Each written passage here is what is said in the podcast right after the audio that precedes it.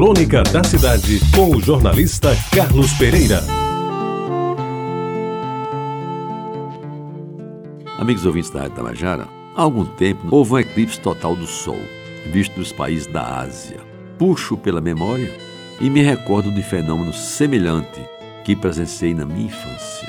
Por mais que me dissesse que o eclipse era coisa natural, que ninguém devia ter medo e que era uma oportunidade única naqueles anos de se ver o fenômeno, na verdade foram dias e dias de muita expectativa e ansiedade.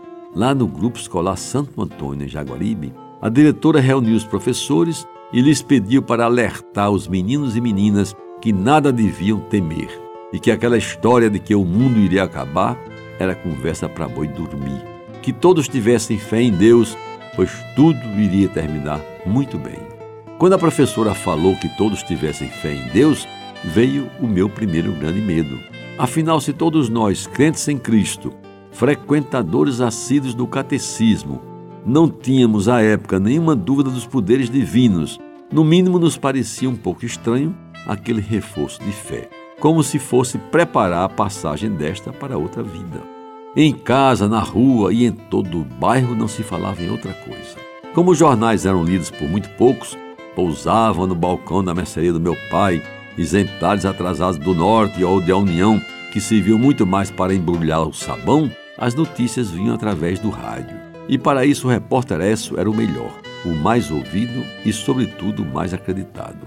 Sintonizava-se a Rádio Nacional do Rio de Janeiro e, na falta desta, a Rádio Jornal do Comércio de Recife, além da Rádio Tabajara da Paraíba, é claro. A Rádio Jornal do Comércio tinha como slogan Pernambuco falando para o mundo. E através das ondas sonoras, ficávamos sabendo que o eclipse seria total na região nordeste do Brasil.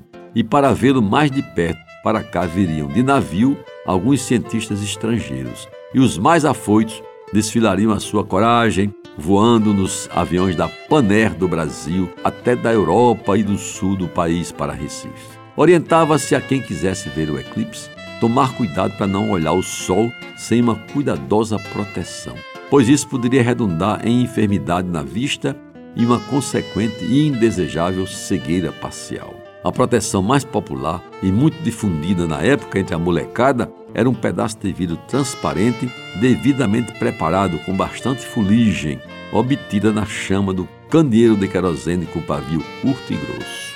E embora a propaganda do governo tivesse informado que, bem protegidos, os olhos nada sofreriam, lembro que depois de passado o eclipse, um bocado de gente ficou com a vista lacrimejando. E um colega meu do Grupo Santo Antônio passou uma semana sem ir à aula, segundo sua mãe, pela teimosia de ter arriscado um olho nu no eclipse. Meus amigos, não posso hoje precisar a data do tal eclipse total do Sol e nem me dei ao trabalho de pesquisar o dia e o mês certos em que ele ocorreu. Uma coisa, porém, sei muito bem e jamais me esquecerei.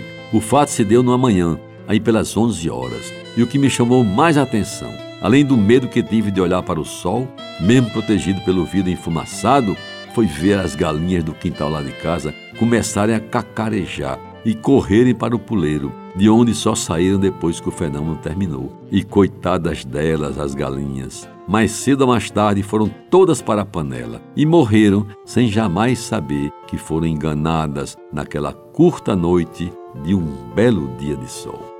Você ouviu Crônica da Cidade com o jornalista Carlos Pereira.